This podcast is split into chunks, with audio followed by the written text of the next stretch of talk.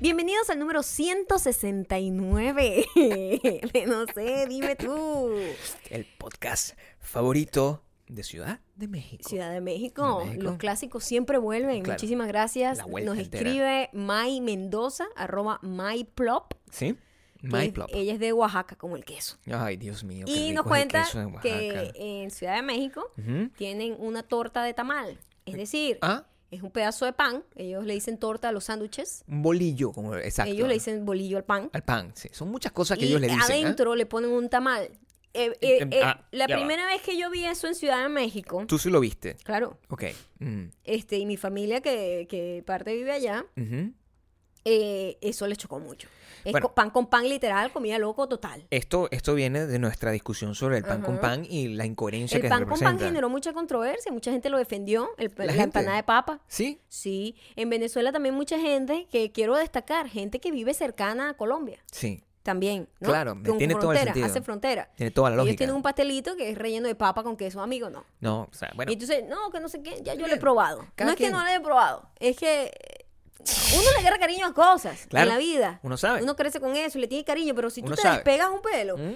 Tú te das cuenta que ese tío es un sádico. Por eso es importante te tener la perspectiva. claro, tú te desconectas y dices, coño, ese tío siempre fue un sádico. La perspectiva. Si tú te, la Claro. perspectiva, te desconectas Sí. un pelo del pan con pan, Sí, tú dices, verga, es de loco. Claro. Es de loco. Uno con el tiempo le da el tiempo, le da el espacio a las cosas para que se asienten y tú te das cuenta, coño, marico, sí, o sea, Michael Jackson era ah, Sí, no sí. un muchacho. Dale, dale, dale tiempo, dale, Dale espacio. tiempo, dale, dale, da- dale un periodo de perspectiva, es lo que tiene que tener. claro, Perspectiva es la palabra correcta. Sí, O sea, perspectiva es lo que tienen que tener todos ustedes. Al, al- si ustedes están escuchando este podcast, eh, después de que la semana pasada nosotros no hicimos casi podcast, porque bueno, nuestra vida es un torbellino en estos, en estos días. tómbola. Eh, ustedes con perspectiva, si no van a vernos en nuestros uni- 20 únicos shows que vamos a Ay, hacer chamo. en Chile y en Argentina, ustedes con perspectiva cuando, Después cuando se van a dar nosotros... claro, del error que cometieron. claro, porque va a pasar que, coño, es- van a aprender la televisión, ¿verdad? Entonces van a estar así en- vi- viendo su servicio de streaming favorito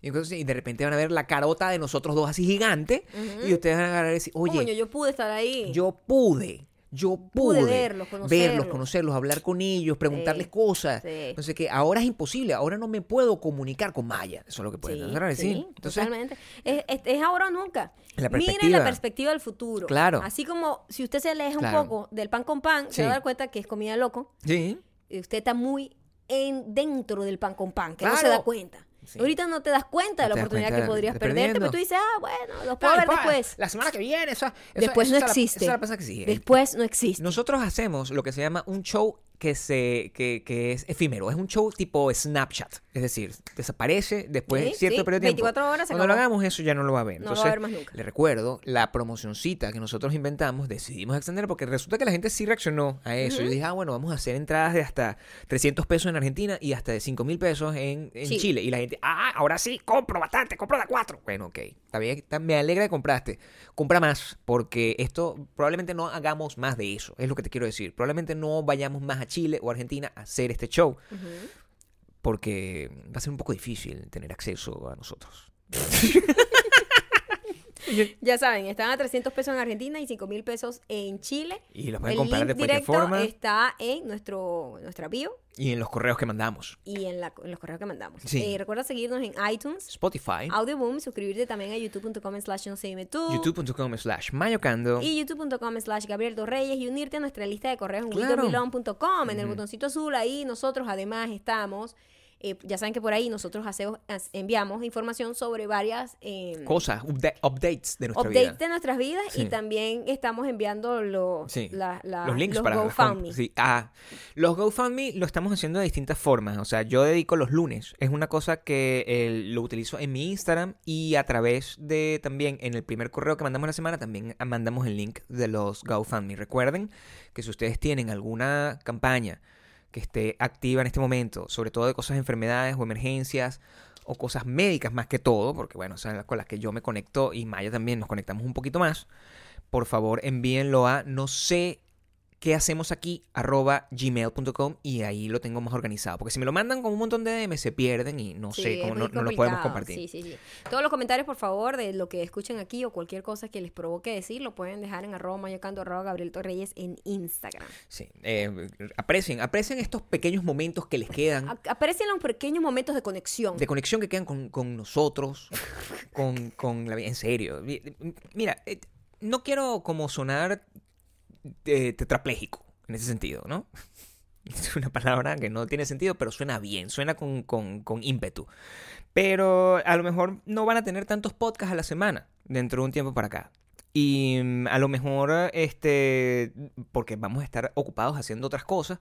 Entonces, estén muy conscientes. Debamos informar a medida que podamos ir informando, pero háganle cariño a los podcasts, escúchenlo. No dejen que se les acumulen, porque es una cosa que podemos dejar de hacer mañana. Es lo que les quiero explicar. Em, aprovechen que eh, los que tienen un montón de podcasts que no han escuchado, que estamos en unos días donde estamos muy estresados. Todos, todos los que nos escuchan. Todos, eh, no importa en qué país estés. No importa si eres venezolano, si eres argentino, si eres... Porque el mundo está vuelto un desastre por completo. Y, y, em, la gente considera que conectarse a Internet Es, el- es el equivalente a existir, es el equivalente a existir. de alguna manera. Sí. Y yo creo que eh, ay, se, se ha tergiversado totalmente la perspectiva. La perspectiva. Se perdió. La perspectiva Se es el gran tema. La perspectiva se perdió Sí. porque ahora resulta que tu existencia debe ser justificada y validada, tus opiniones, todo por tu por tus cuentas en Instagram, por tus cuentas en Twitter. Por lo o que dices en. Instagram, por lo que Sí. pones en Twitter. O sea, es como que. Exacto, por lo que pongas o dejes de poner Sí. en Instagram o Twitter. Sin una razón. Porque al parecer Sí. la gente le da un valor desmedido, no hay perspectiva total, Sí. a un valor desmedido a eh, un post o a un story o a lo que Le sea. da un valor desmedido a cosas que en realidad no son tan importantes como pareciera que son. Y ese es el, o pro- no ese son es el problema. determinantes. Exactamente. No son determinantes. No son determinantes. O sea, una persona eh, puede estar haciendo miles de cosas para ayudar y no tiene ni siquiera una cuenta de Instagram. Y una persona puede pretender estar ayudando muchísimo Y no único- hacer absolutamente nada, Sí. solo postear cosas para tener retweets. Por ejemplo, ¿qué pasa? ¿Eh? Pasa. Pasa muchísimo. Entonces se, se tergiversa mucho la perspectiva y, y se trastocan un montón de cosas. Eh, ahorita con eh, el tema Venezuela, que es una cosa que ha sido los últimos 20 años. Sí. O sea, no es una cosa nueva. A mí me da mucha risa cuando la gente Claro. se sorprende. Sí. Como que, oye, ¿por qué no te, por qué no te, eh, cómo te, te, te No te manifiestas. pronuncias? Exacto. ¿no? Marico, ¿me pronuncio de qué? Son 20 años eh, ladillada. Claro. Tengo que pues, tener una ropa así puesta, una pancarta cada cinco minutos para que la gente recuerde mi posición. Porque no entiendo cuando una persona le exige a otra, le dice, ¿qué bolas? A ti no te importa no sé qué coño, porque, pero hasta cuán- cuán- cuánta cuota diaria tengo que hacer para que tú ¿Quién creas decida? cuánto me importa. ¿Quién decide la importancia? ¿Quién decide el, tu nivel de, de invol- eh, eh, de involucramiento Sí. dentro de... Ah, ¿Y, y- ¿Cómo? y quién, quién decide la utilidad que tiene Sí. un tweet o un story? Cuando realmente no, no estés quizás haciendo, haciendo nada. Porque a veces, por ejemplo, en casos como la situación, porque tú sabes que Venezuela es como, es como una película terrible que todas las semanas, eh, y, eh, y ya es tan, tan terrible que es mundialmente conocido. Entonces no estamos dirigiéndonos solamente a los venezolanos, porque la gente de Colombia, la gente de Argentina, la gente de Chile, la gente de España nos escribe confundidos y preguntándome cómo podemos ayudar, porque no saben, las se únicas estresan. ayudas que puedan haber son Claro. las, las fundaciones que están encargadas para la ayuda monetaria. Pero yo te voy a ser honesta. Está complicado meter la, la ayuda monetaria. Y yo no- hay No tanta sé. desinformación. Sí. Y ese es el problema que tiene la gente, que la gente prefiere atorarse a dar una información para sentirse útil sin ver las repercusiones que eso puede traer. Claro. Porque no hay ahorita información eh, mucha o disponible con- que esté totalmente verificada, porque en, lo- en Venezuela acabaron con los medios de comunicación. Entonces, eh, nos tenemos que valer de unos dos o tres personas que están reportando en la calle, Claro. ¿verdad? Y de nuestras mamás, cuando podemos hablar con ellas. de- ¿no? para poder y yo no yo no ando yo nunca ando promoviendo noticias que yo no tengo seguridad Por no supuesto, me gusta lo único que puedo yo compartir es cosas que de repente puedan ayudar. Por ejemplo, eh, la gente que puede comunicarse con su familia, para los que no sepan y viven debajo de una piedra, en Venezuela tienen como una semana sin luz, ¿ok? Exacto, sí. El país completo, ¿no? Hay zonas y por supuesto las repercusiones que eso tiene. Muchísima gente afortunadamente simplemente la está pasando muy mal, se le perdió toda la comida, eso es lo mínimo, eso es la gente que la pasó mejor, Claro, por que de alguna manera. perdió un montón de comida, se le dañó la nevera, pero está viva y tiene, bueno, Exacto. todavía hay, tiene hay agua. gente que lamentablemente murió por porque no hay, no, los hospitales están apagados Claro. y están en soporte de, de- de vida. Eh, niños recién nacidos que no pudieron ser metidos en incubadora, niños que necesitan diálisis y se le quedó la sangre por fuera en la máquina. Una vaina horrible.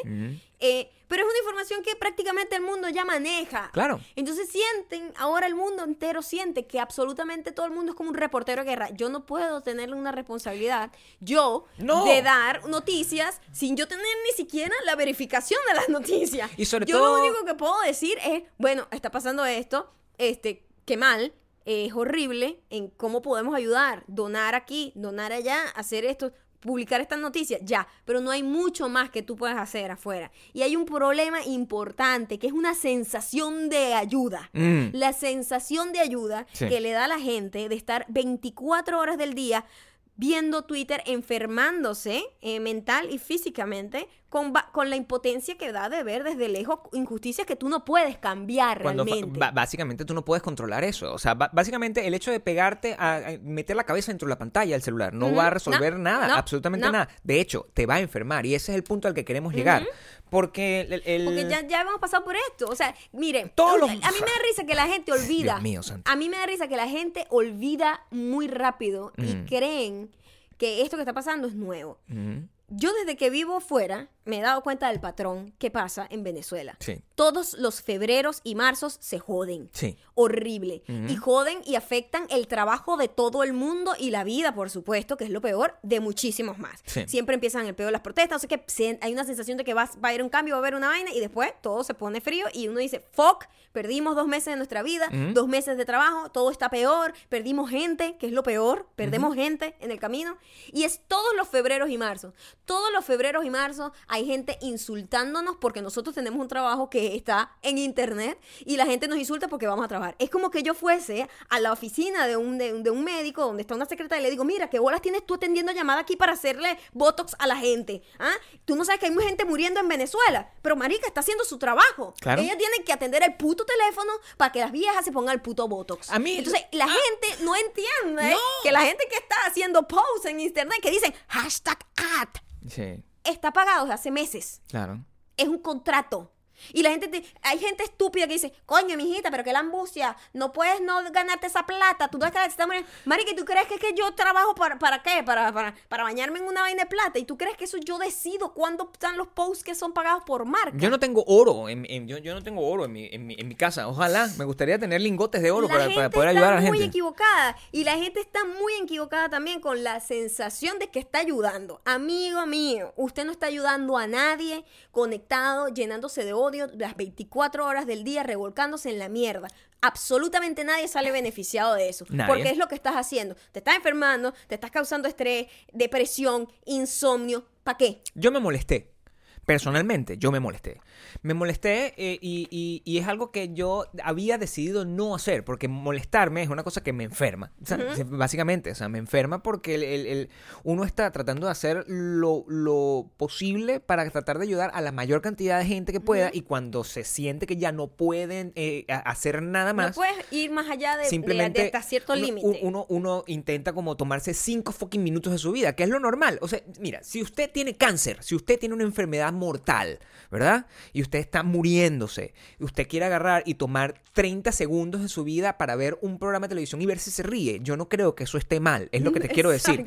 Y ah, una de las cosas que más me llamó la atención y, de- y- y- y las que me parecían más absurdas, en la que yo empecé a, que empezamos, obviamente, como May y yo siempre hacemos, eh, de, de- de burlarnos de lo absurdo de la situación. No de burlarnos de la situación en sí, sino burlarnos de lo absurdo de la situación, de cómo, de cómo hay gente que pretende ah, ser tan absolutista. Como para ponerte en una posición de incomodidad y de desgracia y de que tú te sientas mal, como si tú fueras el culpable último de las cosas que están pasando en cualquier parte del mundo. No sé, es como si yo agarre y, y- y- y- repito una vez, tengo una enfermedad mortal horrible y tú, porque te da la puta gana, yo, mira, perdí las piernas, ¡pah! Me quedé sin piernas. Y tú pontas una, una, una foto ahí donde te pones- estás en la piscina montando tus piernas preciosas y yo agarro y digo, oye, qué falta de consideración tienes que me muestras una foto tuya con piernas. O sea, eso es lo que tú me estás diciendo a mí que yo no puedo hacer. es muy loco. Y es una cosa que no tiene sentido. Yo sé, maldita fucking sea, que la gente se está muriendo de hambre. Yo lo sé. Lo que la mayoría de la gente hace es tratar de ayudar. Tratar de- donando. De, lo- donar. Lo, único, tratar. lo único que en este momento, yo desde aquí, desde mi situación donde vivo, es lo único que puedo hacer. donar, tratar de dar información de dónde hay comida, tratar de dar información de dónde pueden comprar comida con una cosa que no sea como llevando un- cuatro maletines de dólares para poder comprar la comida. O sea, eso es lo que uno trata de hacer.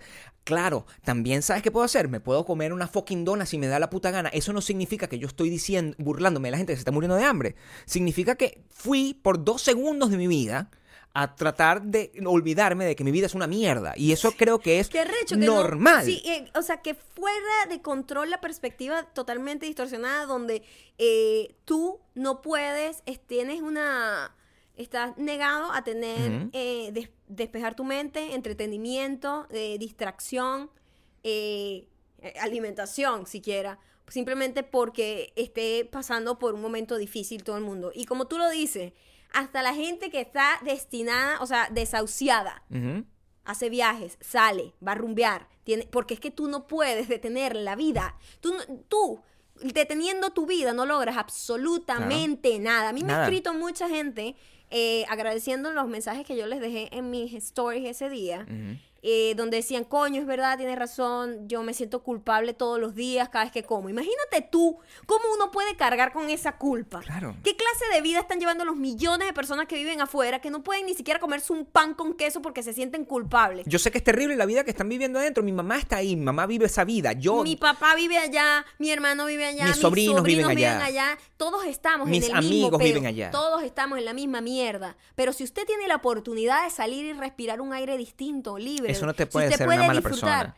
Marico, disfrútelo porque usted mañana se puede morir. eso no te Y puede usted lo, convertir. uni- lo último que hizo toda la semana o todo el mes es estar encerrado viendo Twitter, llenándose de odio y cáncer, de un montón de noticias, que sí, tenemos que estar informados, que sí, que tenemos que compartir la información, que sí, que tenemos que ayudar, pero las 24 horas del día no se puede dedicar a eso nada más. Y esto porque suena como- no estás fucking viviendo. Esto suena como un rant, pero en realidad no lo es. En realidad estamos tratando de llegar a un punto que es la importancia de, de- de poder desconectarse. Y se los decimos con propiedad, porque Claro. nosotros hemos estado atrapados dos y tres días sin salir de la casa, sin hacer nada, hundidos, peleando con gente, arrecho, llenándonos de arrechera, de, impotencia. Llega un montón de, un montón de, Marico, de- de y gringos no locos. o sea, No- no logras nada, no trabajas, te enfermas, sufres de insomnio, te generas ansiedad. Uno, y uno es donde eh, nosotros nos burlamos. Bo- Borra la app. Y cuando Borra yo. mira, cuando yo borro la app, cuando Maya borra la app, por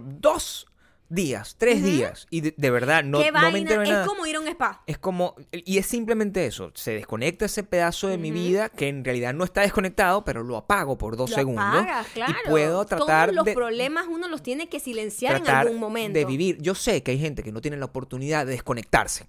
Pero fíjate tú que la mayoría de la gente que me apoyaba y Mm. que me decía, lo único que yo hago cuando medio me vuelve la señal es gente que está en Venezuela. Sí, yo sé. La gente que está en Venezuela, más bien me dice, más bien que de pinga es que me muestres algo más normal. Yo quiero ver normalidad. Y cuando me viene la luz y me llega el internet, veo tu perfil y por lo menos me olvido de la mierda en la que estoy. La gente que está afuera es la que te, me- te estás criticando. Una gente que ni siquiera realmente está haciendo mucho por cambiar la No, situación. está haciendo una guarimba digital y ya, el coño de tu no puta por- madre. No porque no quiera, es porque es humanamente imposible. No puede. ¿Qué tienes? Tienes un avión. tiene Eres un fucking avión, Branson. un avión con, con, con plantas eléctricas. Eres Richard Branson para tirar la fucking. O sea, te, te- te estrellas un avión de Virgin con unas plancas genéticas ahí para, para que la gente. O sea, no hay mucho. ¿Qué coño tu puta madre estás haciendo? Lo que quiero decir es, un poco de paz aquí en mi calma. tú Paz. y todas las personas que eh, Estás escuchando pasen esto. por problemas, que eso es todo el mundo. En todos los países. No solamente este Todos caso, los que nosotros problema. estamos, sobre todo los cubanos, muchísimos también me escribieron. Toda la gente que ha estado buscando un mejor futuro, le está echando bola afuera, no se sienta culpable por las nuevas oportunidades que usted tiene. Al contrario, trabaje más duro para que pueda ayudar a más gente a su alrededor.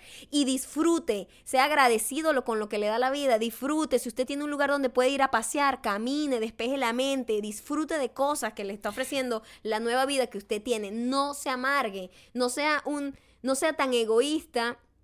No tan egoísta, no sea tan... al Ni tan contrario. egoísta consigo mismo, No, eh, porque eh, ¿Cómo es- lo explico? Exacto, tan... tan o No te- no te trates tan duro. Sí, no te pongas en último lugar. No. Tú, mira, cuando tú vas en un avión Ujú. y ponen en las pantallas las vainas de seguridad, la única y te dicen cuando si hay un problema en el avión y salen las máscaras de oxígeno y usted está viajando con un niño, póngase la máscara primero usted Claro. para poder ayudar al niño. Así funciona en la vida. Usted no puede brindar nada de lo que carece. Tú no puedes brindar tranquilidad, tú no puedes brindar ayuda, estabilidad a gente a que está peor que tú si tú no lo tienes para ti mismo. Entonces tú te tienes que nutrir a ti, tienes que cuidar tu salud mental, tu salud física, porque ese montón de angustia genera infartos, eh, claro. genera cáncer, todas esas cosas negativas lo que hacen es generar enfermedades que no tenemos para estar eh, costeándonos esas enfermedades en el exterior. Y ni siquiera si estás viviendo afuera, también si estás viviendo adentro, que eso es una cosa que la mucha, mucha gente no entiende y mucha gente no le presta atención Ajá. a la importancia que es que, a- a- mira, a- aún tú estés viviendo en una zona de guerra. Y esto, la, la, la, eh, La historia lo dice. La historia lo dice. ¿Sí? O sea, eh, estas cosas pasan en, en- En en- un área tan, tan conflictiva como el área de Palestina con, con, con, con Israel. Esa es un área que la, franja de Gaza, en esas cosas tan horribles. Aún así van a una fucking discoteca. Va- ah, tienen bodas. Tienen bodas, pasan tienen cosas. bautizos, no sé cómo se llama. Nacen niños. O sea, o sea, la, gente, cumple años. La gente tiene que seguir viviendo. Y a veces la gente lo olvida y dice, yo no entiendo si están tan mal como están. Marico, pero tú crees que... Porque que- la dignidad humana no que- consiste simplemente en lo básico. ¿En qué mente cabe que tú, eh, que una persona puede estar en, en- en- en estado de estrés y caos las 24 horas del día todo el año? Claro. Marico, te, te mueres. La gente, te que sobrevive, la gente que sobrevive a, a- a los grandes desastres y a los y a- y a- o, a, o a tener una, una mala experiencia en una cárcel, o sea, la gente que te- te- ponte que por, por injusticia, vamos a poner el, el caso, el mejor caso, una persona por injusticia cae en una cárcel mientras está tratando de agarrar y salir libre porque se descubre que la persona no es culpable, esa persona está atrapada en una de las cosas más horribles que está en su vida. La única manera, el único vestigio de libertad que le queda a esa persona es su mente.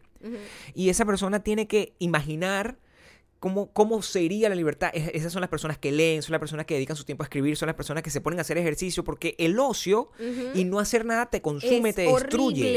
Y, y- y el ocio, cuando hablo del ocio, eh, estoy eh, haciendo el caso más extremo, pero el ocio es sentarse a fucking darle re- refresh Al, al Twitter cada al cinco Twitter segundos. cada cinco segundos para ver si fucking coño de la puta madre se murió. Para el fucking Maduro se muere o se lo está ahí tratando de ver si hay un milagro. Si yo me quedo mirando aquí esta vaina, el fucking Maduro se va a morir. Muy probablemente no, vaya a no, pasar. no va a Muy pasar. probablemente no va a pasar. O, o, o, o- Y otra cosa, si tú estás conectado a Twitter o no, eh, la- el ritmo de las cosas van a pasar exactamente igual. Claro. Es lo que te quiero Porque decir. uno no, uno, uno vive en un mundo no- sin tiempo no y cree que sí. No, y no tenemos esa, ese nivel de, de, de repercusión en, en- Claro. en el, en el ritmo de cómo vayan a pasar las cosas, lo que Además, vaya a pasar. Es muy fastidioso, es muy fastidioso y, y- y yo lo veo, hay un montón de trampas cazabobos de gente que está, se pasa el día entero pensando voy a hacer un tweet que sea una cosa así súper súper retuiteable, porque eh, esa gente que realmente trabaja Claro. de eso, es una gente que quiere agarrar y, hacer una, y, hacer un comentario para que la gente diga, oye, sí es verdad y no sé qué. Y uno, la verdad, normalmente, al menos la mayoría de la gente, Maya y yo en esta casa, que somos muy malos tuiteros, nosotros tuiteamos desde la desesperación, de la rechera, sabemos, coño, mataron unos, unos indios pemón, coño, eso arrecha, uno no,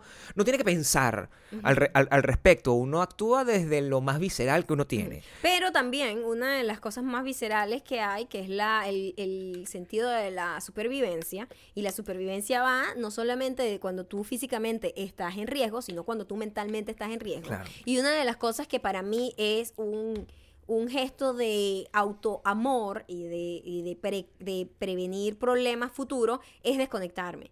Yo creo que es una de las mejores cosas que nos puede pasar en los tiempos modernos, es que conscientemente usted diga, voy a agarrar dos días a la semana o tres días a la semana y no O lo me que- el tiempo voy que tú a quieras. conectar. O de repente agarras y te retiras Y por te un mes. desconectas y ya. Te desconectas de las redes sociales, de repente puedes seguir escuchando audiolibros. O sea, no, no desconectarte totalmente de la tecnología, porque es un poco drástico. Ni apagas el celular en caso de que te llamen si hay una emergencia. Exacto. Pero las redes sociales. Honestamente. es- O sea, es- es- Instagram, es internet. Twitter, Facebook. La vaina. razón por la cual, de verdad, en esta época, estamos viviendo una época con tanta ansiedad, eh, no es mentira. No o sea, eso, mentira. eso es científico. No es Y- mentira. y, y la ansiedad es generada por miles de factores. El mundo ya no es suficientemente estresante como para que tú te- metas a, a buscar el estrés por ti mismo. ¿Qué me pasa? Yo cada vez que yo voy al... Y ya no lo hago. Decidí no hacerlo más. Cada vez que yo voy al perfil de una persona que está diciendo una cosa, a pelear, es como la cosa más ridícula que yo hacer en mi vida. Es como que, es what the fuck? sí. ¿Qué coño de la puta Yo madre dejé estoy de pelear diciendo? hace rato y cada vez que veo a alguien cercano peleando, les digo, Marico, no. te, te estás hundiendo Claro. en mierda sin darte cuenta y no... Es una pelea que no vas a y- ganar. Y no vas a ganar. Nunca vas Nunca a va a ganar. haber una sensación de "Ujú, gané. Y Todo el Nunca. mundo se va con la, con la creencia de que sí. Y, y- pero al final queda una, un- una, una, una sensación de impotencia y, y de inutilidad. Y chamo, quitarse ese mojón de la cabeza, porque una persona no, no, o sea, no vas a ser un prócer por decirle a, a un fucking loco de estos que no tiene la razón y darle argumentos y no sé qué. Ah, no eres un prócer, eres nunca- un loco. Nunca vas a cambiar de opinión. no Nunca vas a hacer que nadie cambie de opinión. Ni tú vas a cambiar de opinión. Entonces, Preocúpate de estar muy consciente en tus propios valores y en tus propias creencias y tómate tu fucking tiempo. Un día tú decides que no quieres hacer Yo nada. y eso digo, fue lo que hicimos yo- este fin de semana. Este fin de semana dijimos, o sea, ya estoy harta, esto es un desgaste emocional. Porque ese no es nuestro único problema. Nosotros tenemos miles de millones de O problemas. sea, nuestro problema no es nada más el POS. Tenemos miles de millones de Nosotros problemas. Tenemos mm, demasiados problemas para la capacidad que puede tener un ser humano. Más Honestamente. en la vida que nos está cambiando por el otro lado para, para convertirse en la historia más arrecha del Que mundo. cuando lean otra vez los capítulos que vendrán de We Don't Belong Here, eh, podrán ver lo contrastado que es cuando las cosas parecen muy cool por Pero fuera. la perspectiva. Y pero la perspectiva es que para adentro es un mierdero todo. Y nosotros ahorita estamos pasando por demasiados cambios y demasiados problemas al mismo tiempo. Y nosotros simplemente... Cosas buenas y cosas malas a la misma velocidad. Al mismo tiempo. Mismo tamaño. Al mismo tiempo. Claro. Entonces, nosotros decimos, ay, ¿sabes qué? Este fin de semana no quiero ni siquiera ver Twitter, no quiero nada, quiero salir, quiero No quiero revisar los desconectarme, correos, no quiero hacer no nada. quiero saber nada de nadie. Hoy yo voy a disfrutar de que estoy viva y ya, Sí. vamos para afuera. Y nos fuimos, grabamos para Insta, porque lo que yo hago es que cuando yo salgo, Mm. grabo las cosas, pero yo no lo posteo en el momento, porque eso Mm. quita mucho tiempo y eso es otra cosa. Usted puede viajar, disfrutar, puede grabar videitos, fotos, porque bueno, vivimos la vida Y así, uno tiene de, hacer- ¿verdad? de, de hecho a creer, crear sus propios Y diarios de, de- de vida. Y uno tiene el derecho y la libertad, disfrútela, no se siente juzgado, no tiene usted por qué darle explicación a nadie, usted no le están dando, nadie le está pagando la comida a usted, Mm. ¿ok? Entonces, usted va, graba tal, yo lo que hago es que guardo todo y ya después, cuando me siento en mi casa, digo, ay, voy a montar mi ¿Cómo fue mi historias". día? ¿Cómo me Exacto, fue? hago como un resumen de lo que más me gustó y lo pongo ahí y ya, así es como hago yo. En, yo nunca posteo en el momento, nunca. Porque quita mucho tiempo. Y porque uno te deja de prestar la Deja atención a lo importante que es el disfrute. Exactamente, deja de disfrutar para estar posteando porque quita demasiado tiempo. Sí. Que si el filtro, que si que le Sí, pongo o sea, escrito. que, que- Ay, que- no, que qué si- que- fastidio. que si Gabriel se lo gordo, que se queja. No, o sea, ese tipo de cosas. No, mentira, Después Gabriel se todo- perfecto en Después se hace el recap, pues. Claro. Entonces nosotros salimos, eh, decidimos ir al museo de, el, De la moda. moda, eh, que es un, es un colegio de moda, el Instituto de Es Moda. el Fashion Institute de Los Ángeles. Ajá. Y también tienen ahí como una galería pequeñita Mm. en donde tienen en específico en este momento una exposición de varios ves- vestuarios de películas nominadas de este año. Claro. Está el vestuario de, de De Bohemian Rhapsody. está, Está, de los Cuatro Fantásticos, ¿qué? está de, de Avengers. Avengers. Está de Está- Avengers. Está eh, de Aquaman. Aquaman. Está. el- Que el eh, tipo es gigante, por cierto. Este es Porque eso es lo cool también, que cuando tú ves esa ropa, primero ves como el- lo, de, lo de Black Panther, creo que fue Black Panther el está que en, más en me el gustó centro y está muy fino. Porque el trabajo manual de cada uno de esos Mary trajes. Poppins también nos encantó. Ah, el de Mary Poppins es el mi favorito. Eh, Mary Poppins nos Ese sí, ahorita muchísimo. lo menciono. Eh, me encantó. Y una de las cosas más cool es que tú ves como el tamaño y como las proporciones de los artistas, porque Claro. esa es la ropa que usaron ellos. Y el de verdad. detalle, y el detalle de ver ropa, porque al menos a mí me, a mí me sorprendió, y es una cosa que es, que es común, que yo siempre había entendido que la, e- esta es la ropa que menos disfraz me ha parecido de la que he visto que tiene que ver con Hollywood. Cuando yo vi la ropa de los, de los Avengers, por ejemplo, la ropa del Capitán América, no parece un disfraz, es, es, es un traje arrechísimo. Este, a diferencia de de... Aquaman sí es bastante disfraz, ¿no? Pero cuando nosotros vimos el, el- los que eran en la otra exhibición, cuando vimos lo de Marilyn Monroe, que, ten- ah, que tenían... sí, que tenían que si Terminator. Terminator, no sé qué, eso se veía mucho más disfraz. Se vi- se el de Spider-Man, el de Spider-Man era una, una licra El. Spider-Man era, nefasto, malísimo, claro. nefasto. Entonces, el, el- es muy fino porque normalmente dentro, dentro de cualquier ciudad, en cualquier parte del mundo, de cualquier país, en cualquier pueblo, siempre hay un espacio De distracción. de distracción que ni siquiera cuesta dinero, porque estos hay, Este eh, es gratuito, por todos los museos en, en Los Ángeles tienen un día gratuito, al menos, y este es gratuito todos los días que está abierto. Y tú te puedes tomar un segundo, es tu ciudad, entonces tú agarras, recuperas tu ciudad y vas y tripeas y tienes dos, dos horas de tu vida donde estás pensando en huevonadas. Y cuando sales de ahí sales como completamente renovado y, y- y como apreciando estupideces, como que qué bonita es el atardecer, qué bonito ese edificio que no le había prestado atención en, en, en, en- su momento, qué fino aquí, mira un lugar, un, un lugar mira, de donas, se, o sea, se- imagínate. se- se ven muchas cosas cuando levantas la mirada del teléfono. Sí. Primero, dejas de desarrollar ese montón de arrugas y, y papada, Ujú. que vamos a estar claros. Todos tenemos- Somos una generación que nos hemos- estamos aconectando la columna. la generación de la abajo. papada, la generación de la la papada. generación de la papá y, la el de la y las papada. arrugas en el cuello porque, Sí. mm, en serio, estás todo el tiempo viendo para abajo.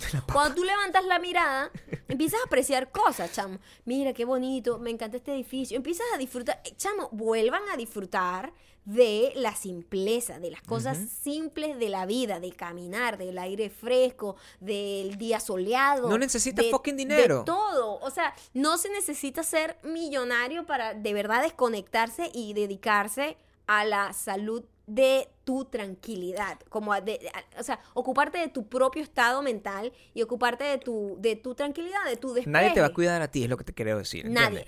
Nadie te. El día siguiente, ni siquiera tuvimos que ir a un museo o una cosa. El día siguiente nosotros fuimos a nuestra fucking montaña, que es El día siguiente Lo nos fuimos a hacer hiking, que es una de las cosas que no solamente mentalmente es como una depuración, sino físicamente es uno de los ejercicios más, Más cool completo, que más existen, pinga. más completos, Caminas más hora y media una montaña. Y, y exigente también. O sea, hacer hiking es exigente, subir una montaña es súper exigente. normal.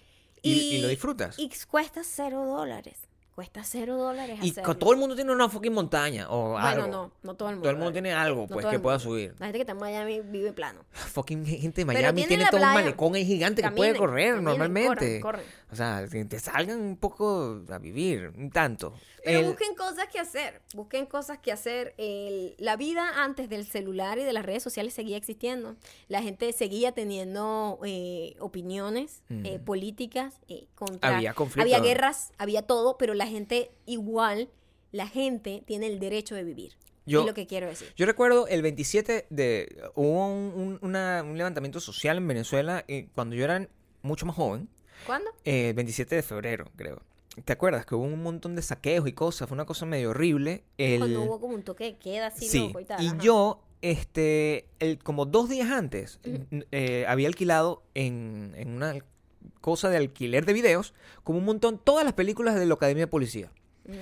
Eh, yo, yo no, como yo no salí, era un niño, yo no salía a, a saquear, ni salí, ni tenía riesgo de, de hacer nada. Yo me pasé todo mi, mi fin de semana, o sea, bueno, eso duró como una semana completa, viendo todas las películas de lo que me policía una y otra vez. No tenía cable, no tenía nada, no- la televisión lo que estaba pasando y era un fastidio. ¿Quién puede pensar que yo estoy haciendo algo mal? Que no me merezco ver las películas de lo que me policía para relajarme un poco porque soy menos patriota o menos lo que sea. Es como muy estúpido pensar en eso. Eh, eh, eh, Por- sobre todo porque estás en una situación donde no hacer nada. No Eres puedes hacer absolutamente y si nada. estás fuera del país, tampoco puedes hacer También. mucho.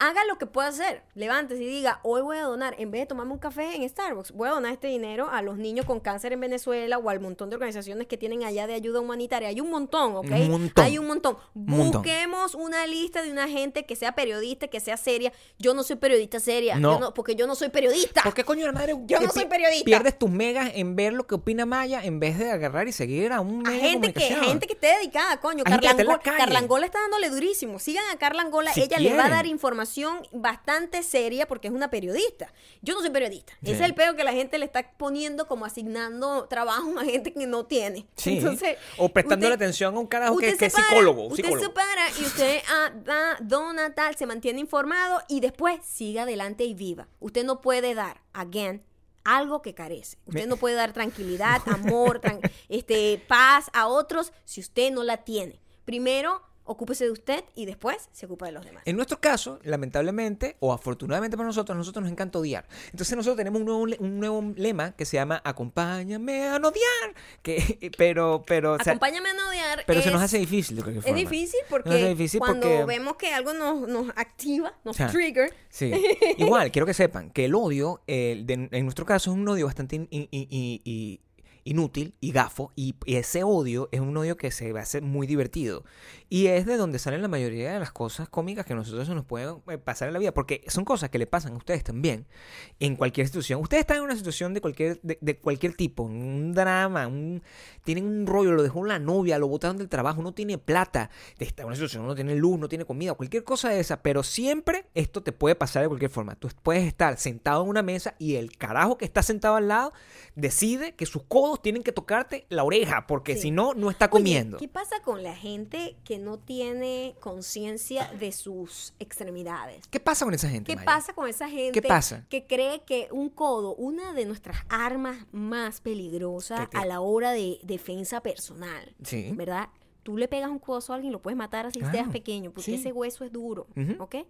Eh, ¿Cómo es que alguien no tiene conciencia del movimiento de sus codos? ¿Cómo? Estábamos nosotros el fin de semana que decidimos pasear, nos fuimos a comer algo y cuando estamos sentados, las mesas estaban muy chiquitas, muy, muy, como muy pegadas, ¿no? Y había un niño tarajayo, un niño tarajayo. ¿Niño ¿Qué tarajayo? Es niño tarajayo. Es un niño que tú lo ves que es un niño que se acaba como de desarrollar y tiene las extremidades muy largas para su cuerpo. Blanco, por lo tanto mide 4 metros, pero tiene 15 años. Exacto. Entienda. Era un niño Un tarajayo. niño tarajayo. El niño tarajayo, imagínate, el niño tarajayo en comparación con Maya, que, de una con textura pequeña y, y de un... pequeña. ¿Qué quiere decir eso? Que Sí. cuando yo me siento, mi torso está aproximadamente, mi nariz y mis ojos, a la altura de sus codos. Exactamente. Este carajo tiene cuatro cabezas por encima de La Maya. mesa de él Claro. está como que su espalda está Sí. facing a nosotros dos, que nosotros dos, cada uno tiene como el pómulo por cada codo. ¿Qué El codo izquierdo de él estaba en mi pómulo y el codo, el codo derecho estaba en el pómulo de En el pómulo, porque no- para, que, para que imaginen más o menos la posición. El contexto de lo que está pasando. ¿Por qué? Porque esa gente estaba comiendo, mira, en ese lugar, que es un lugar maravilloso, la gente agarra y paga como, como 20 dólares. No, y le- 20 dólares y pueden comer 4 y y le- 5 personas. Le Una dan como loca. un, una- un catamarán de comida. O sea, una cosa Ujú, insólita donde pueden comer 25 personas ahí. O sea, imagínate si nosotros hubiésemos comido eso y hubiésemos pues, pues, nos, agarran, nos mandan unas bombas para acá, porque así es como es la gente. O sea, ¿cómo tú te ocurre comerte ese catamarán de comida? O sea, bueno, maldito. No era yo, era la persona de al lado. Pero me hubiese gustado mostrarlo para que ustedes vieran. Y La eso te genera que a cualquier persona que cuando tú estás muy lleno, tú te tienes que estar incómodo, te tienes pero, que estirar. pero en realidad no era que estaba incómodo ni lleno. No. Era una persona que hablaba con descontrol codal. un descontrol codal. monta- Usted ha visto un codo. Mírase los codos. Mira primero que tiene la cara como Miley Cyrus. O sea, que es lo que cualquier codo parece Miley Cyrus. Es así de feo. Imagínese ese codo así de cerca de usted porque no hay un espacio entre. eh, no existe el espacio. No hay espacio. No hay, no No hay espacio. No hay espacio. No hay Su espacio. codo estaba en nuestra cara, a milímetros. Cada vez que hablaba y se movía. Y entonces yo, nosotros, empezamos a hacer, oye, yo creo que yo voy a empezar a mover mis codos y podemos tener una pelea de codo. Si él de repente cuando voltee, yo golpea mi codo, yo hago como, ¡Ey! Golpeaste mi codo, pelea de codo. Y ahí podríamos hacernos notar. Pues pasamos varios minutos Claro. tratando de hacer, eh, golpear nuestros codos con el codo del tarajayo. Tratando de, prender el peo que se dice. Tratando de, de- de comenzar la vaina. Claro, para ver que, coño, si vamos a tener una pelea de codo, que sea una pelea que comencé yo, por lo menos. O sea, tiene no, que pasar. O sea, que si vamos a tener una pelea de codo, que no sea que me pegue el codo en el ojo. Claro, que sea codo con codo. Codo que con sea codo. justo. Justo. Codo con codo. Tiene que ser justo. ¿Cómo Claro. que se llama lo que tiene el descontrol? Codal. Codal. Descontrol. Codal. ¿Y tú qué es lo que tienes? Es el movimiento Eh, mi lenguaje corporal lenguaje violento. corporal. O sea, estamos viendo aquí Sí, do- eso- esto- peligroso. una- esto es una bomba de tiempo a punto de pasar. Pero mira, yo tengo lenguaje corporal violento. Sí, pero- pequeño. Pero, yo sé respetar el espacio de todo el mundo. Siempre. Jamás mi lenguaje corporal violento eh, invade el espacio Pero personal. es que no tiene las dimensiones necesarias para poder No, molestar. No, bueno, no, pero es que así ¿No las tuviera. Tengo mucha conciencia de mi espacio. Tira un, tira un perro, un chihuahua, en mi- en- en- y ponlo, suéltalo. Ese perro no le hace daño a nadie, es muy chiquito. Está, y nadie no, no lo va a tocar. Se hace daño, se hace daño. No, pero. Se hace Maya, daño. Maya, Maya. Tú, tú, pones ese, chihuahua y pones aquí este muchacho que era como. el- el- la- Como un gal- ¿cómo era como un jaguar. El- una lo- cosa. lo- como un, como un galgo. Galgo, los Un galgo. Era un galgo. O sea, ese- o sea, Como la pelea está perdida de una, ¿no? Pero Yo la creo. pregunta es, Mm. ¿hay necesidad de que usted cuando hable lance los codos de esa manera para atrás? O sea, me, me a mí yo decía, ¿cómo me encantaría ponerle así de repente Claro. como un muro de la nada, así que le salga un muro y se dé un codazo así, eso que te da como un corrientazo en todo el cuerpo cuando le pegas el codo a una pared? Sí. Yo te quería, quería poner cualquier cosa para golpearlo. Es Estaba difícil. a punto de poner mi propio codo, ¿eh? Es difícil porque uno está en el camorrerismo que se llama.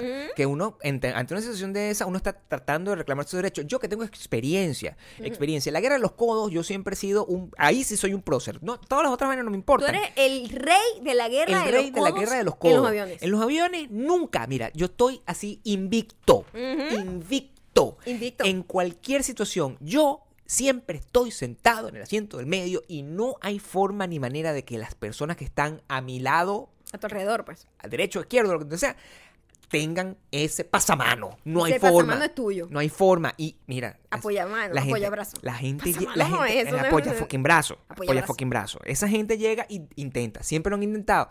Y creen, porque todo este peo, la gente no, no, no cree que puede vencer. Que puede vencer. Que la gente no aguanta el contacto. Y esa gente dice, bueno, yo me voy a lanzar aquí este peo, este carajo, por decencia, me va a dejar tener el codo a mí. Eso es lo que piensan ellos. Conmigo nadie ha podido. Nadie ha Nadie podido. podido. Y además yo soy groserísimo. Porque Sí. cuando hay Eres contacto, súper grosero, Gabriel. yo le, le doy codazo. Le lanzas codazo. Le doy Te codazo. pones como el tarajayo. Sí, ¡Ah, pero codo! ¡Ah! así. Yo creo que a lo mejor sentía ese tipo de invasión. A lo mejor él sentía que su espacio le pertenecía A lo mejor se sintió invadido cuando nos sentamos ahí. Dijo, A lo mejor "Joda, dijo, que a fuerza de codo voy a hacerle ¿Tú saber. crees? Quizás.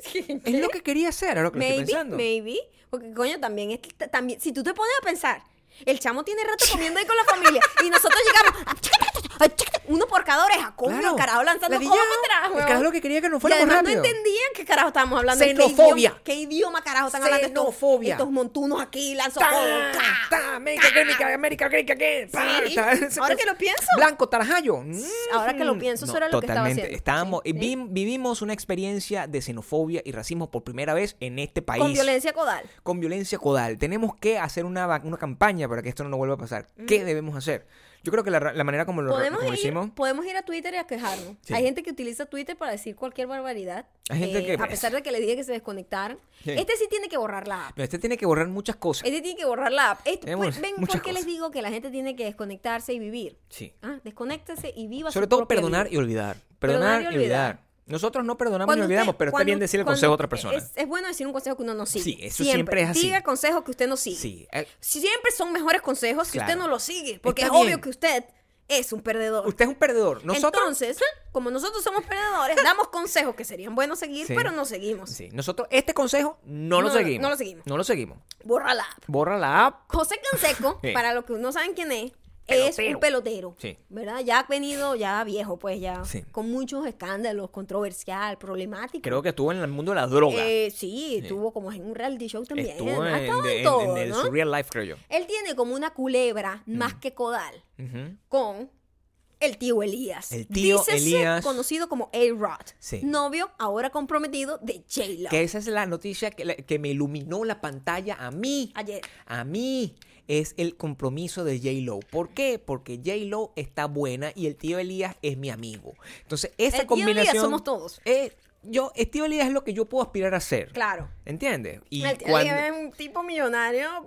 yo tengo, puedo tener aspiraciones de cualquier mujeres bien tamaño. guapas a su haber también. Todas esas cosas son como yo, más o menos, pero me falta la parte de los millones. El tío Elías, finalmente, después, en- Al parecer, Fue en la el playa. anillo para cuando, pa- pa- pa- el anillo para cuando fue para ayer, o sea, el domingo. ese mismo día nosotros habíamos visto una foto de él como con, con la bicha ahí, con Jennifer López ahí como mostrándole culo. Sea, una, una foto que nosotros la Sí, vimos y dijimos, oye, Dios mío, ¿qué esta foto? ¿Qué esta tío foto-? Si esta gente no fuese millonaria, sería sería literal el muy tío Elías, Elías y, ma- y- y la tía, la tía Lisa. Lisa. Lina. No sé qué le ponemos. La tía Lina. No sé, la tía Lina. Elías y Lina. Unos tíos ahí, pues. unos- Sí. Los tíos Nietzsche que uno siempre tiene y No, nosotros, en ella- este caso, ella- somos nosotros. Ella es la tía Yolanda y él es el tío Elías. Sí, Totalmente. Si no fuese millonarios. Si no se- Porque la foto era muy, muy, muy, muy montuna. Si ellos no fueran millonarios, Maya y yo somos así. Porque nosotros no somos millonarios, entonces es así, ese es el nivel de... Nuestros sobrinos nos ven Pero de ahí esa ellos manera. se veían Yolanda y Elías. Felices. Felices, Felices. en la playa. Sabor. Yolanda y Elías. Sabor absoluto. Sabor Bueno, absoluto. José Canseco tiene una culebra de hace años con A-Rod, Ajá. el tío Elías. Ujú. Eh, porque al parecer eh, la mujer se la tumbó, la mujer.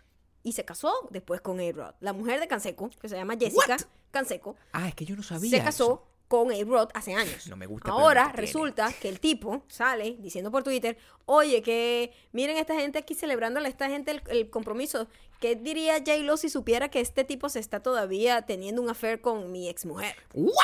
Y empieza a decir, Claro. si quieres, J-Lo, abre los ojos, por favor. Amiga, date cuenta. Amiga, date cuenta. Y tú, tío Elías, qué basura, de verdad. ¿Cómo puedes ir a meterle cacho a J-Lo? De verdad que eres un de lo peor. Me encanta la manera como tú traduces el, el, el slang malandro cosas de esa se gente. traducen ¿no? así. No, me gusta. Y se quedó ahí. Entonces, claro, también, también, si tú te pones a ver, eh, José Canseco ofreció golpe y todo. Claro. Marico, si quieres nos lanzamos una pelea MMA. Imagínate esos dos señores a esta altura haciendo es una eso, película ¿ah? de terror. Es ¿Ah? una cosa, eso es una El cosa tío loca. José con el tío Elías cayéndose a golpe, por favor. Pero yo lo quiero ver. Yo, sea, yo te tengo que ser con toda yo la honestidad del pagaría mundo. pay-per-view Yo para pagaría, verlo. yo pagaría Sí, pay-per-view sí, para sí, verlo. Si me dan permiso, no vaya a ser que yo pagando pay-per-view para ver la pelea de Tío Elías esté causando algún daño grande para mi patria. Porque no, es una cosa que uno no sabe uno hasta no- qué no- punto puede. ¿verdad? Tomarte, tomarse la atribución de ver el, conflicto del tío Elías con. No puede. No, no puedes No hay forma de ¿Cómo que yo pueda hacer eso. ¡Basura! ¡Basura! Deberías morirte. que, mm, Y ahora, no, obviamente, la tía Yolanda mm, y el tío Elías Sí. están calladitos, no Claro. han dicho nada. Pero Nada. imagínate tú, el anuncio del compromiso, una noticia que es importante, dañado totalmente porque se, se rascó la visita sí. Y está diciendo que el tipo tiene rato metiéndole cacho con su exmujer, que es también exmujer de A-Rod. Vamos a hacer lo que nos importa aquí. Que esa es la razón, después de que tú haces una introducción de este tamaño, yo siempre llego en este tipo de circunstancias y te pregunto. Maya, ¿qué crees que pasó? ¿Tú crees que José Canseco tiene la razón? ¿O Yo crees creo que, yo, con mis grandes de teorías de conspiración, Sí. Yo creo que el tío José ha usado mucha cocaína. Tú dices eso. Demasiada. A ver, yo sí puedo decirte con toda, con toda inspiración. yo- es- o sea, e- estuvieron casados, ¿cierto? Sí, El tío Elías y Jessica. sí, Entonces, eso está ahí. Eso pasó. eso pasó. Ya, este señor está loco. Es mi opinión. El tío Elías, el tío Elías, yo no creo que. Yo no creo. Yo todo, todo el pique fue estoy a favor del porque tío el Elías. señor Canseco Sí. fue quien era mega famoso, era una estrella de ya de, de las grandes ligas. Sí. Y él introdujo a A-Rod a las grandes ligas. Él fue como su pupilo. ¿Me entiendes? Ah, ok. Y el Lo que está explicado. en cuanto llegó a la casa, le puso el ojo a la mujer y se la tumbó. Pero Entonces, bueno. coño, marico, también. Coño, Elías, contrólate. Pero no, Elías huele muy rico, chico. O sea, el olor del tío Elías. El olor. Es Por eso olor- no debe saber qué sabe. Este tipo todavía le queda el perfume El pegado. del- olor. Mira, ¿tú crees que el tío Elías no puede meter cacho, viste? Porque ese perfume de durar hasta una semana en la ropa de la Por casa de la otra. O sea, eso, eso tiene que ser una pesadilla. Claro, ese tipo se baña en perfume. Se va- ese- y se- así como amaderado. Amaderado. Totalmente amaderado. Y esa es la manera como tiene que ser. Yo espero, yo, mira, si yo, si yo no, cuando yo, cuando yo tenga mi almuerzo con el tío Elías y J-Lo, que, esa, que eso, esa comida va a pasar, Ujú. va a pasar porque ya está en camino, ya está en camino a ocurrir. Y yo me siento, y yo abrace a ese señor y digo, coño, Toda tu ropa impregnada por... si es Casi de por vida. Si no, si no quedo hediondo al, Al tío Elías por un mes, Claro, no lo lograste. eso no, no lo logro. O sea, soy, No lo soy un fracaso Claro. y necesito lanzarme por, una, por, por- por un balcón porque no logré mi objetivo, que es quedar impregnado con el manto del tío Elías, el manto, el manto del olor, de olor del tío Elías. Sí. Es lo que yo hubiese querido. Ahora, de cualquier forma, sea cierto o sea mentira, Sí. eso debe haber molestado a, la, a, a J-Lo. Esa es Porque la- parte que honestamente, decir. o sea, yo creo que honestamente mi opinión desde el Maya Nostradamus, Sí. eh, el tipo está loco. El tipo está loco. José Canseco, José Canseco está loco. loco para la verga. El tío Leandro le está metiendo cacho a J-Lo. No. No. creo. Bah, bah, Mm, Eh. No sé. bah. Pero por lo menos con esa tipa no creo. Ya, ya fue Exacto. la mujer. Ahí voy. O sea, mm, Ya. no, ya eso, ya eso fue historia. Tampoco es que. ujú. Sí. O sea, es Ah, la tipa todavía tiene buen ver. Pero bueno, no importa, eso no importa. A ver, quiero que sepan No, yo sé. que a Beyoncé, Jay-Z, uno de los hombres más feos del entretenimiento, Epa. le metió cacho a Beyoncé, Pero Gabriel. J-Lo es un poeta. No, pero Jay-Z, o sea. J-Lo también. Jay-Z. Pero Los si Jay, Jay-Z le puede meter, Sí. cacho, a Beyoncé, cualquier Claro. mujer puede ser, eh, no importa si es J-Lo. Estoy de que te acuerdo. quiero decir. Estoy de acuerdo. Pero yo creo que en esta situación específica, no, no quiero decir que el tío Elías no ande lanzando canitas al aire por ahí. A lo mejor. No, yo no estoy diciendo eso. Tampoco estoy diciendo que J-Lo no lo Pero haga. yo creo que el, el cuento que le está ahí con que la tipa, la ex mujer, está como mal pegado con esa historia, Sí. yo no creo que sea cierto. No, este señor, o sea, Pero de cualquier forma, J-Lo tiene que estar muy molesta porque los rumores dividen a la- al, al mundo. A la Hay gente, una gente que va a creer que es verdad sí. y una gente que va a creer que es mentira. Ahora, ayer nosotros en, eh, estamos haciendo mercado y yo siempre le mando a Maya un, un mensaje de la, el update de las revistas que yo veo siempre en los puestos. Sabes que en todas las, en todas las cajas, antes de tú pagar, tú tienes las revistas de chisme, Cierto. del espectáculo. Entonces, Todas siempre basadas en solo chisme. son chisme. Y, y en como en rumores y en teorías de la conspiración más avanzadas de lo que yo estaba Más pensando. avanzadas que el de las Sí. mías. O sea, hay cosas así como que desde Michael Jackson tenía cuatro pipí hasta cosas rarísimas de cualquier, de cualquier sentido. Este, en una semana vamos a saber un poco más de, J- de J-Lo y no sé qué. Aparecieron las cartas, o sea, cosas Sí, así. sí, ah, sabremos más. Y, eh, Quedamos pendientes con y ahí es donde, donde la, la noticia que te mandé era que decía que Lady Gaga estaba embarazada, pero que no se sabía No cuál era el sabía cuál era. padre. Y ponían las fotos de, de Bradley Cooper y del ex. Y era como que, ok, marico, o sea, ¿hasta qué punto nosotros podemos tomar en serio este tipo de, de chismes y este tipo de cosas? Y es lo mismo que uno piensa con respecto a José Canseco. ¿Hasta qué punto tú, qué vas, punto? tú agarras y yo escucho, tú escuchas a un drogadicto. ¿verdad? O una persona en rehabilitación, una persona ex drogadicta, o como tú lo quieras, un loquito, porque eso sí está bien. O sea, con droga, sin droga, loquito. Llega José Canseco y te dice, mira, tal, eh, tú, yo no le hago caso. O sea, yo no le creo. ¿Cómo yo le puedo creer a una persona en esa circunstancia? Ahora, puede estar Pero, pero, verdad. pero de cualquier forma arruinó como el día. Eso Quiero es que muy chimbo. Eso sí, eso sí pasó. ¿Por qué tú te lanzas esa vaina, Eh, sí. Eso, a lo mejor lo que quería era generar un poco de caos y de mala... Nada más como para joderle el día, maybe. Eso también es posible, porque Eh. cuando tú estás picado de esa forma, tú... e- Es un, todo es victoria. Por lo menos J-Lo le dijo, yo no creo que esto es lo que pasaría. Hay dos escenarios. Un escenario, J-Lo agarra y le dice, mira, qué huevonada es esta, que es el escenario normal, el escenario de cualquier persona decente. Escenario número dos, a la verga loco este tipo. Esos son los únicos dos escenarios que pueden haber pasado. Todo va a depender Claro. de la confianza que realmente se tengan el tío Elías y J-Lo. Claro. Y del, La relación eh, que tengan. y de, de- de la de la percepción ya establecida entre la relación que tiene J Lo y la ex. Porque esa, es una eh, esa percepción tiene que haber sido ya establecida antes de que esta mujer dijera que sí. Exactamente, ya, O sea- ya, o sea, como que si a ella le da mala espina, este chisme no le va a caer bien. Exactamente. Pero si ya de repente ella como que nada que ver, este chisme como, ay, el señor, de verdad que está Exacto. demasiado Ese drogado. señor eh, que necesita Está ayuda. quemado, está necesita un poco de ayuda. Sí, sí. Eso es lo que yo creo que teníamos que tomar. Igualito como todas las ¿Ustedes cosas qué que hemos dicho. Exacto. Que el tío Elías sí le está metiendo cacho con la ex, o que el, el ex de la ex se volvió loco. ¿Ustedes qué creen? Que, El ex de la ex se volvió loco. que- ¿Cuál es el perfume exacto, la marca de perfume que usa el tío Elías? Eso Esa- esa es sería una buena. El perfume Esa es una pregunta, es una pregunta que mí me Perfume gustaría. de tío, hashtag perfume de tío Elías. ¿Cuál es? ¿Cuál creen ustedes que sea? ¿Cuál es? será el más amaderado? El, ¿Cuál el- el es? que hue- el que huela peor. Claro. El que huela más profundo. Pero, pero de los más caros. No Sí. crean que es que huele peor porque es barato. Recuerden que el Chanel No. huele, huele a pupú Exacto. seco. O sea, yo lo tengo que decir porque a mí la gente. Es un olor que huele. Pupú seco. Hay gente. Como una letrina de esas que encuentras así cuando haces hiking. Pupú seco. Yo. Hoy cuando estábamos en el banco, afuera, acababan como de echar abono en la- y yo decía, ¿por qué esto huele a mierda? Es lo que- y era, y no sabía, es mi carro, soy yo. O sea, estaba en, en- en pánico. Y no sabía, y es que había, acababan de echar abono, pero todo es ese olor. Olía a Chanel número 5. Ah, Chanel número 5. Es lo que, eso es lo que. eso es lo que quiero, eso es lo que quiero decirte. Bueno, ¿sabes qué? Ahora vamos con la recomendación En nuestra- del en día. nuestra- Que esa gente sí que debe haber olido a Sí. Chanel número 5, ¿no? Sí, nosotros. No existía, pero digo, ese es el olor que me imagino. Para Una mezcla de punto. excremento con pachulí. Para ponerle punto final a lo que fue nuestra etapa de desconexión. Hicimos Claro, esto. Exacto, hicimos esto y dijimos, vamos a ver una peli que queremos ver eh, y afortunadamente siempre, todas estas películas recién estrenaditas las ponen ya como Sí, en las- puede, las puede las puedes comprar, Y las puedes alquilar, porque comprarla Bueno, no- no la alquilas, pero es mucho más barato que ir al cine. De exacto, hecho. entonces te tomas esa decisión. en tu casa es más barato que, ir al cine. Así de Sí. loco estamos, Y si, y si tú agarras y tienes como todo lo necesario para estar con tu esposa sentadita, abrazada, no sé qué tal, ver televisión es mucho más rico Es que ir para el cine, en mi opinión. Sí, sí, es mucho yo. opino yo. Y le dimos la oportunidad a una película que teníamos muchas ganas de ver, porque Mm. no solamente es la ganadora del Oscar como mejor actriz, sino que, bueno, Emma Stone nos cae muy bien. Sí. Y la otra mujer, Rachel, ¿qué? Wise. Wise, también nos cae muy bien. Y era una película que se llama The Favorite, ¿no? La Nosotros no favorita. vimos ninguna Nosotros no película de los Oscars, para que sepan. No solo, Solo Roma. Qué bueno.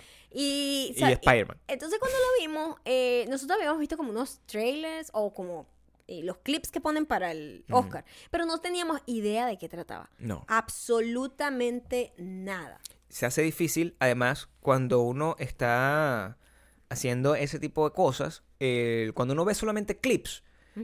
El gran problema con este tipo de películas es que eh, al ser películas de época, A es veces, difícil a- establecer del clip mí- qué coño madre está pasando, el No, contexto. y a veces a mí, yo no sé por qué, pero estas películas de época, de alguna manera, eh, visualmente, yo no sé por qué, yo tengo cierto rechazo como las de vaquero. Aguántate, es como ¿viste? Mm. un pelo ahí. No, pero es muy loco porque me encanta. De- yo, o sea, nosotros vimos de The Favor y también vimos ropa ya, creo. ¿O no? No, sí, sí. Sí, claro que sí. sí estaba ahí. Por supuesto. Y ver la ropa, el trabajo del vestuario, toda la escenografía, eso es muy enriquecedor, es muy bonito de ver.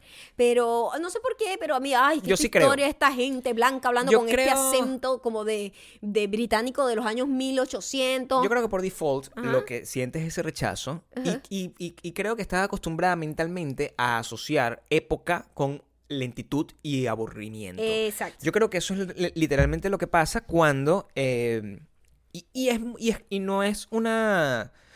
No es un mito. O sea, en muchos casos, las películas de época suelen ser unas películas muy fastidiosas. Ajá, Eh, sí, y, y- y es O por... sea, porque tienen como es una combinación entre, hablar, entre el como- sí, lenguaje y, y como que muy probablemente los temas a veces no son tan compelling como un tema, un tema actual. Pero esta, película Esta película nos sorprendió gratamente. Nos sorprendió de todas formas. Primero tiene una realización eh, Yo creo que bien analiza eso. específica. Sí, por supuesto. No voy a contar nada de la película porque les voy a decir algo. A mí me agarró fuera de base. Al no saber absolutamente No sabíamos nada, de la peli. Si usted no sabe nada, véala.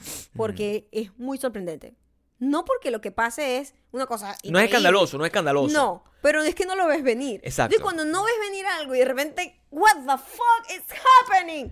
Entonces fue como mm, gratamente es una sorpresa porque la hizo más cercana, la hizo como más actual, la Es hizo que- como una película que puede estar en cualquier tiempo. Y eso hace que la película trascienda el peor de que sea una película de época. Es que no lo ves venir no porque su storytelling sea una, una- una locura, sino porque simplemente te engaña de alguna forma que el hecho de que sea una película de, de época que pueda estar pasando en este momento exactamente Exactamente igual. igual.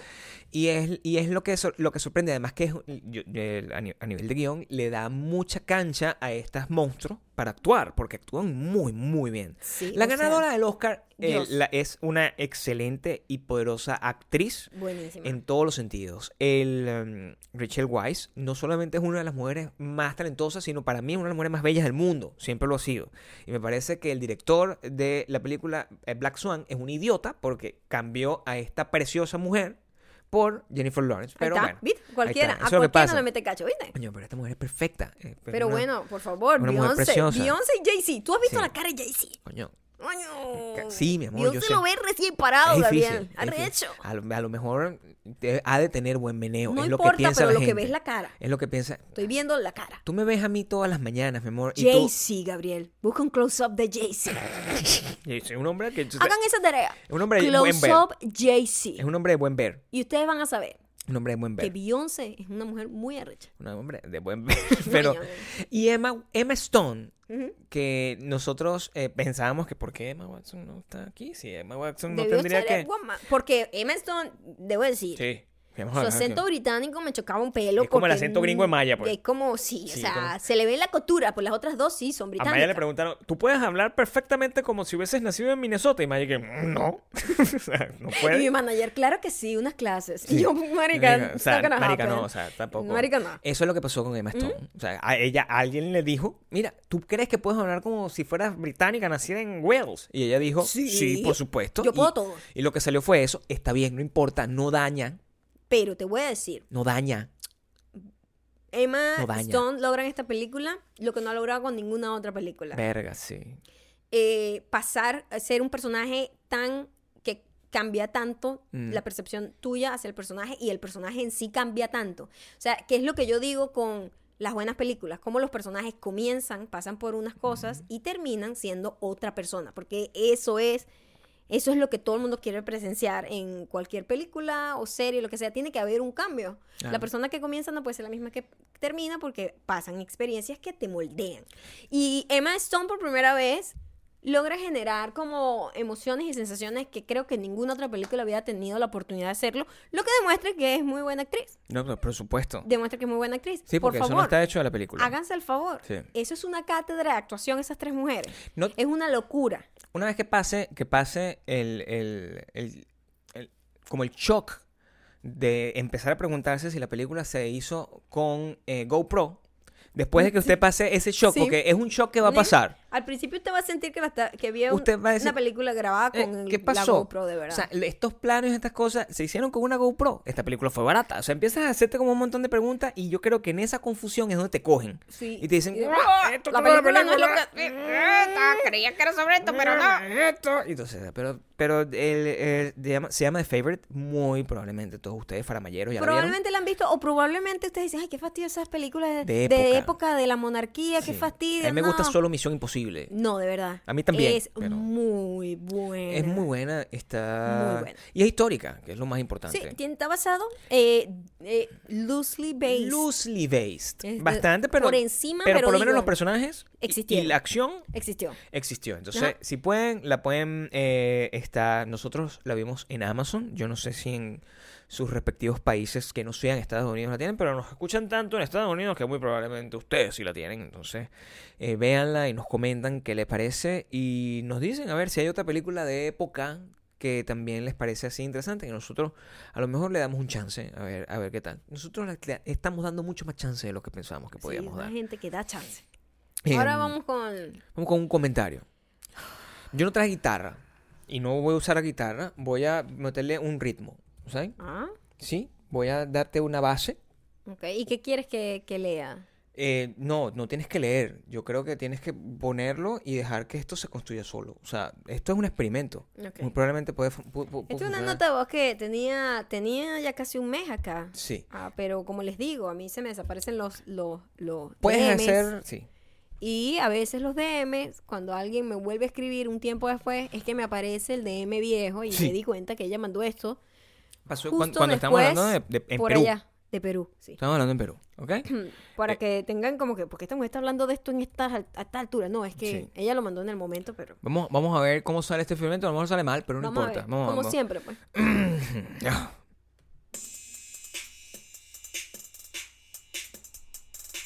Hola chicos, ¿qué tal? O sea, de verdad que tengo muchas cosas que decir, creo que va a ser este audio.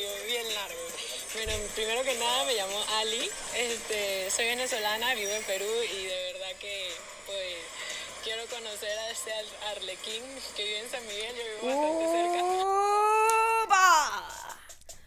Ale, Pásame el arlequín, Ale, pásame el arlequín, Ale. pásame el arlequín. ¿Te gusta el arlequín? Ale, Pásame el arlequín, Ale, pásame el arlequín, Ale, pásame el arlequín. Ale, Ale, Ah, Ale. por cierto, arrobita es SRTA como señorita punto Ali, A-L-Y. Ella continúa. Por favor, noten algo. Perú es ruidoso, porque esta muchacha también pareciera que está atrapada en un arlequín. Porque por lo menos tener a alguien con quien que pasa en este podcast últimamente. Eh, y con referente a Lisandra, creo que, bueno, Lisandra y el chico creo que están equivocados un poco los dos de cómo explicarlo, porque ustedes no tienen idea de lo que es el chaufa. Y como me han explicado a mí, mi esposo que es peruano, Ya va, pero ya va. Ali tiene esposo y quiere encontrarse con la requín. Yeah. Epa, se quiere lanzar una de tío Elías acá. Eh, Veo que el esposo no escucha el podcast. eh. No lo puede, no puede. Pásame no el arlequín. Ea. Pásame el arlequín. No sé, tío Elía. Pásame el arlequín. Ali, Ali. Pásame el arlequín. No seas infiel, no seas infiel. que chaufa es una combinación de comida peruana. Pero ya eso no lo habían dicho. este, china, pues, ¿no? Ah. No están acostumbrados a la comida china como tal y la manera de entrar los chinos a Perú. ¡Qué ruido! ¡Qué ruido! ¡Qué ruido! Eh, con el maíz morado, disculpa. ¡Ah! Maíz. Y bueno, no, la chicha no, la chicha es como que... Quiero que sepan que tienes cinco minutos hablando sobre la chicha morada, ¿ok? Está morada porque de verdad Ah. que refresca demasiado. Pero nada, me hicieron reír muchísimo Ah. el podcast de hoy, de verdad, demasiado. Ah. Demasiado, pobrecito, él está trabajando muchísimo y ustedes burlándose diciendo que es un arlequín. Pásame Ah. el arlequín. Ali. Pásame el arlequín. Bueno, mira, te salió fiesta, David, y competencia Lisandra. Hablemos un poco de Eh, quiero que sepas que Lisandra, he hecho seguimiento. Lisandra y David son amigos. Sí, Ay, papá. yo creo que hay Así amor. que Ali está llegando Yo creo que hay amor. tarde. O a lo mejor es poliamoroso. A O, lo o David se lanza una del tío Elías.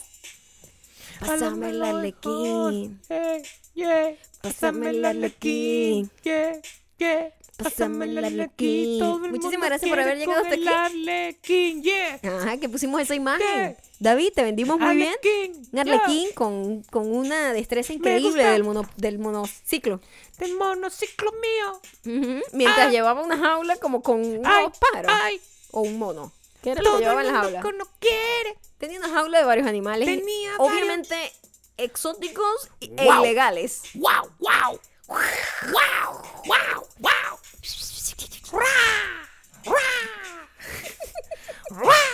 Ya saben, déjenme todos los comentarios en el post en donde estaré tratando de domar un animal salvaje que me encontré. Relájate. Un animal salvaje que David me mandó. Wow, El arlequín. wow. Relaja. Wow. Ya saben, arroba llegando arroba Gabriel Torreyes. Y nos escuchamos cuando nos escuchemos, ¿ok? Bueno, Gabriel, si es que vive. ¡Ah!